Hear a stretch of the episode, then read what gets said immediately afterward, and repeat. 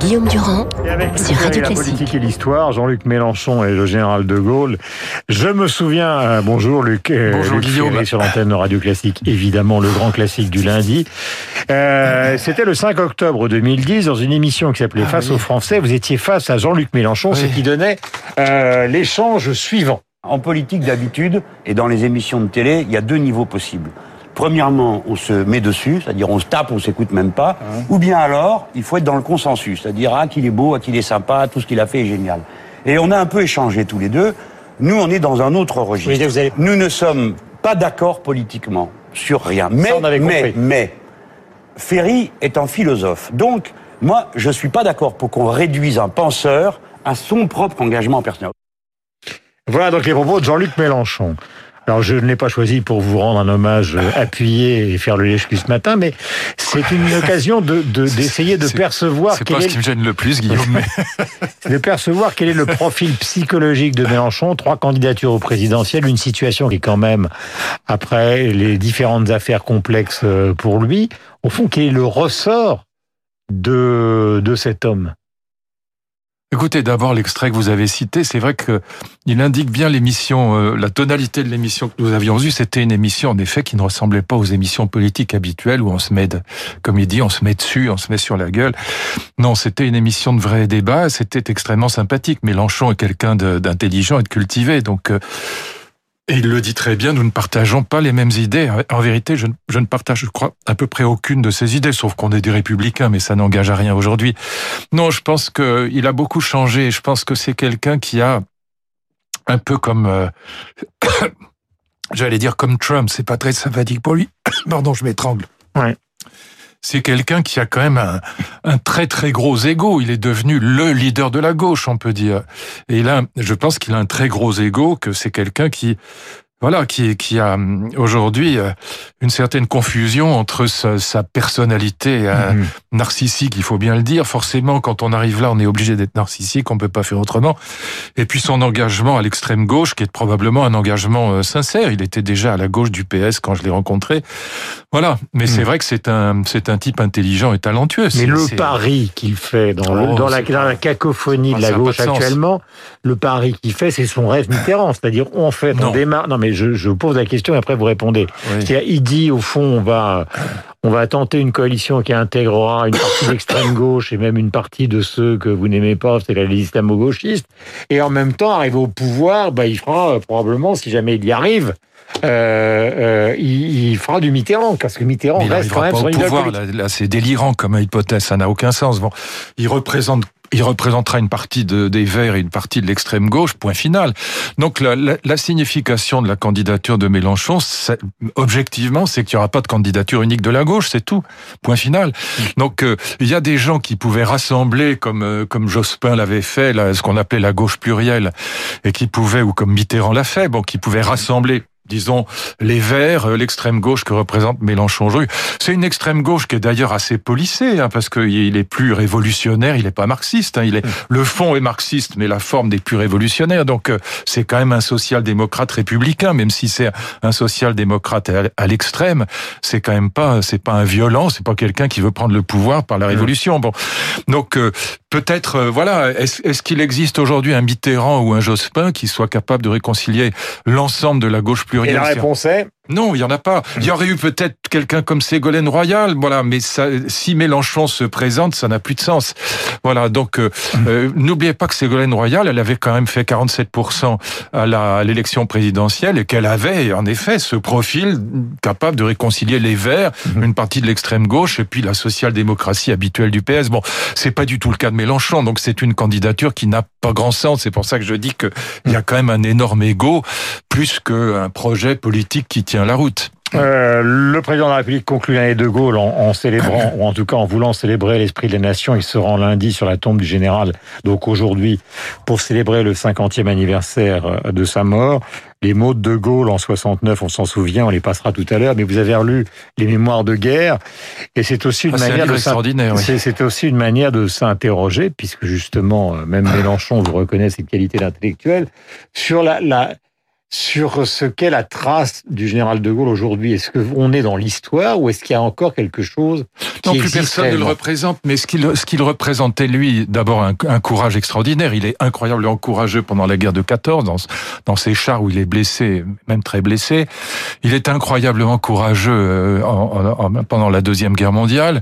Sur la guerre d'Algérie, on lui a beaucoup reproché. Euh, je vous ai compris, mais il, il a simplement changé d'avis. Il a été le premier chef d'État dans le monde à comprendre que la colonisation c'était fini, donc c'est lui qui va mettre fin à cette guerre et fort heureusement. Donc là-dessus, il est d'une lucidité exemplaire. Et puis en 58, c'est lui qui va restaurer à nouveau l'honneur de la France. Donc c'est quand même c'est un géant qui va traverser deux guerres. Donc personne ne peut aujourd'hui se prévaloir d'avoir traversé deux guerres et d'avoir d'avoir vécu une situation politique euh, aussi extrême et aussi grandiose. Donc mmh. on peut toujours essayer de récupérer des miettes, mais ça n'a pas grand sens. Et qui récupère ces mélanges? Tout le monde essaie de récupérer aujourd'hui. Tout le monde aujourd'hui, tout le monde est républicain et tout le monde est gaulliste. Non. Ce qui a vraiment de, de, de comment dire, le, le, fond du message de De Gaulle, si on veut récupérer quelque chose aujourd'hui, c'est un peu comme Victor Hugo, il est républicain en politique, c'est-à-dire qu'il considère qu'il y a un rôle majeur de l'État, un rôle majeur de l'État qui est dégager l'intérêt général et que ça, ça peut pas se faire simplement comme chez les anglo-saxons par le jeu des intérêts privés dans la société civile. Et en même temps, il est euh, libéral en économie, malgré tout. C'est pas un grand libéral, mais quand même, il est pour l'économie de marché. De voilà. Il est pour, bien sûr, et il est pour l'économie de marché. Et donc, euh, comme, de, comme, comme, comme Victor Hugo disait dans Les Misérables, hein, euh, l'économie, la politique, deux problèmes. Premier problème, produire la richesse, et ça, c'est le libéral et deuxième problème, la répartir, ça c'est le rôle de l'État. Et donc euh, c'est ça De Gaulle, c'est un républicain en politique et un libéral en économie. Bah ça, ça reste totalement vrai. Une idée assez géniale, moi je continue à penser qu'elle elle est, elle est plus que d'actualité. Participation, intéressement. C'est le seul moyen aujourd'hui de partager dans une comme entreprise. Perdu, vous en souvenez en 69. Parce que à l'époque, toute la, toute la, la droite n'en veut pas évidemment parce qu'elle veut pas partager l'argent et la gauche considère que seule la révolution est envisageable euh, en, en 68. Mmh. Et donc euh, il n'y a pas d'espace pour cette idée en 68. Aujourd'hui, on voit bien que le seul moyen de réconcilier euh, le chef d'entreprise et ses troupes, c'est la participation. Il y en a pas d'autre. Voilà. Mmh. Et donc De Gaulle est, est sur ces quatre périodes, que ce soit la guerre de 14, soit la guerre de 40, que ce soit la guerre d'Algérie ou que ce soit 58, mm. euh, il est il est à chaque fois mais vraiment grandiose quoi. Moi j'ai relu en effet les mémoires de guerre pendant les pendant les vacances, euh, j'ai été mais j'ai été mais enthousiasmé. C'est un livre absolument extraordinaire. Sa lucidité en 1937, 38, 39 est incroyable. Et il, va voir partout dans les ministères dire aux, gens mais arrêtez, vous, vous ne comprenez pas que si vous n'avez pas une armée solide, une armée mécanique avec des avions, avec des chars, on est fichu. L'Allemagne va nous envahir et personne ne veut l'écouter. Et son analyse est là aussi grandiose, d'une lucidité extraordinaire. Donc oui, c'est quelqu'un complètement hors du commun, donc on peut toujours aller le saluer à Colombais, ça n'a, ça n'engage à rien, mais ça, ça n'a plus aucun sens aujourd'hui. Je voudrais qu'on écoute justement, puisque vous évoquez 69, les quelques mots qu'il avait prononcés le 25 avril 69, deux jours avant le référendum, voici ce qu'il disait aux Français.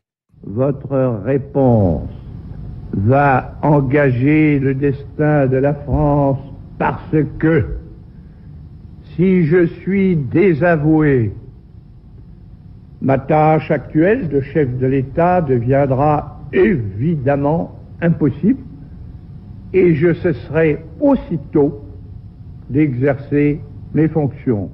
Voilà à propos du général de Gaulle. Oui, il démissionne, oui. Il démissionne, le voyage en Irlande avec les images et les photos que l'on connaît. Non, il sait dire non. Ça, c'est clair que c'est quelqu'un qui sait dire non. Donc, euh, il sait dire non à la, à la collaboration et il sait dire non à, à, ce, à cette possibilité qu'il a de, de, rester au pouvoir, mais qui n'a plus de sens pour lui. Donc, il est désavoué, il s'en va. Voilà. Mm-hmm. Euh, au fond, euh, bien que je sois pas sur la même ligne, mais Chevènement est d'une certaine manière un héritier du, du gaullisme. Il y en a pas, enfin, mais il est plus aux affaires même si euh, il est évidemment beaucoup plus anti-européen et, beaucoup plus nationaliste si possible que De Gaulle, parce que De Gaulle, c'est ça qui est assez extraordinaire, parce malgré tout, c'est lui qui va construire l'Europe. Donc euh, la réconciliation avec Adenauer aussi est extraordinaire. Enfin, c'est inimaginable quand, quand, que, à peine dix ans après la guerre, euh, on aimerait que les, Israéliens et les Palestiniens en prennent, en prennent de la graine. il y ait cette réconciliation entre les Allemands et les Français après trois guerres absolument absolument épouvantable. Enfin, la Deuxième Guerre mondiale fait 60 millions de morts, la première 20 millions de morts. Il faut rappeler, Lucas, c'est le petit c'est incroyable cette vision. Hum. C'est que dans ce combat qui aboutira à 58 et qui passe par la guerre, oui. le moins qu'on puisse dire, c'est qu'il a été ni ménagé par les Anglais, ah, oui. ni ménagé par les Américains. Ah, oui que la bataille au sein de la résistance n'a pas été simple du tout, parce que les résistants Exactement. étaient pluriels, comme Exactement. il y a eu une gauche plurielle, Ouais. et que beaucoup de gens le constataient, qu'il a fallu une certaine force de caractère pour arriver comme euh, le chef du gouvernement provisoire à la sortie de la guerre et pour reprendre justement le temps qu'il fallait pour arriver à ce qui s'est passé en, en, en 58. Ah oui. quelque chose qui est poignant dans ce qu'on entend, c'est quand même aussi euh, ce que vous évoquiez tout à l'heure, c'est-à-dire qu'il y a un pouvoir, alors on est presque dans un domaine shakespearien, qui ne résiste pas à la vieillesse. C'est-à-dire que même s'il avait raison, il avait tort, enfin, il Oui, avait oui, tort générationnellement. Oui, puis d'ailleurs on entend cette voix, c'est une voix. Même quand on l'entend en 67, quand il, il dit, il est très drôle. D'ailleurs, est-ce que vous croyez qu'à 67 ans, je vais commencer une carrière de C'est dictateur Maurice Duverger, me, fait Voilà. signal- me signale euh, Jean-Louis Bourlange, Oui, que vous aimez et qui vient souvent sur l'antenne de Radio Oui, Classique, qui avait posé la question. oui. Et, euh, et il a déjà 67 ans. Il est plus jeune que nous, Guillaume. Et il a déjà une voix de vieillard. On dirait un homme de 90 ans qui parle. Et et c'est c'est une autre, c'est une autre époque. Et c'est vrai qu'il faut quand même rappeler que l'espérance de vie en 1900, elle est de 45 ans. Aujourd'hui, elle est de 80 ans et 85 ans pour les femmes. Donc, euh, quand il accède au pouvoir, par rapport à la période dans laquelle il accède au pouvoir, c'est déjà un vieillard. C'est un grand vieillard.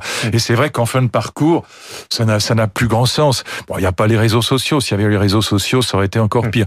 Cela dit, on risquait pas chez, chez De Gaulle de trouver euh, quelque chose de caché, euh, des, des, des, des, des dépenses scandaleuses. Bah non, parce qu'il payait tout, tout le Ah monde le sait. Mais bien sûr, voilà, y compris un timbre ou un, un trombone. Bon, il n'aurait pas volé un crayon dans le dans, le- dans le, le plumier de sa secrétaire. Donc voilà, c'est un autre monde. Mais c'est vrai que c'est c'est quand même une leçon de hauteur et de grandeur. Mais lisez les mémoires de guerre, c'est incroyable, incroyable. J'ai une dernière un livre, question. euh, bouleversant. euh, à vous, Luc, euh, qui rappelle la réflexion de Michel Serres au moment où Manuel Valls, à propos des attentats, disait, et d'ailleurs il n'était pas le seul, nous sommes dans un état de guerre à propos du terrorisme. Oui. Euh, on- beaucoup de gens considèrent qu'avec le virus, nous sommes aussi dans un état de guerre, et Michel Serres, qui avait, le philosophe lui aussi, au- au- l'expérience de l'âge, disait, au fond, euh, arrêtez d'utiliser ce mot à tort et à travers. Oui. Comment peut-on comparer des situations d'aujourd'hui, y compris le terrorisme, y compris peut-être la Covid-19, alors que la guerre, sous la Seconde Guerre mondiale, connue par De Gaulle, c'est 50 ou 60 millions de morts. Oui, oui, ça n'a aucun rapport cette comparaison. Il a tout à fait raison. Je suis tout à fait sur cette euh, sur cette le- longueur d'onde. Alors, ce qui est vrai, c'est qu'avec le terrorisme, c'est quand même une guerre parce que c'est une guerre asymétrique. C'est-à-dire que le, le terrorisme peut faire beaucoup de dégâts avec relativement peu de morts parce que le but du terrorisme, c'est la terreur, comme son nom l'indique, c'est de faire peur. Et ça, ces guerres asymétriques sont même malgré tout des guerres. C'est pas nous qui choisissons d'être en guerre, c'est eux qui sont en guerre contre nous. Donc, euh, le terme de guerre est, est défendable, même si ça n'a rien à voir avec la guerre de, de 14 ou, la, ou la deuxième guerre mondiale. Mais en revanche, euh, sur l'épidémie actuelle, on n'est évidemment pas en guerre. Enfin, c'est c'est métaphorique. Bien sûr qu'on se bat contre un virus, mais c'est- c'est c'est totalement métaphorique. Ça n'a rien à voir. Et, et la période de confinement n'a rien à voir avec l'occupation. Moi, je- j'en parlais avec ma, ma maman, que d'ailleurs je vais aller voir tout à l'heure. Elle était, elle avait 15 ans. Elle, elle jouait le rôle d'infirmière pour aller chercher la nuit à 3 heures du matin. Elle risquait sa vie. Des, des soldats anglais euh, qui, avaient d'avions qui avaient été abattus. C'était un peu autre chose que de rester à la maison en regardant la télé. Je veux dire, s'il faut, faut arrêter de déconner. Ça n'a rien à voir. Même si la période est une période euh, sinistre et sans perspective. Ah bah, pour Paris sans café et sans restaurant, c'est sinistre en effet, mais c'est pas l'occupation. Il n'y a pas des, il y a pas les Allemands au pas de loi dans la rue qui sont prêts à vous fusiller si vous protégez un juif ou un, ou un, un- un résistant. Ça n'a rien à voir. 8h58, Luc Ferry, comme tous les lundis sur l'antenne de Radio Classique. Merci Luc. Nous avons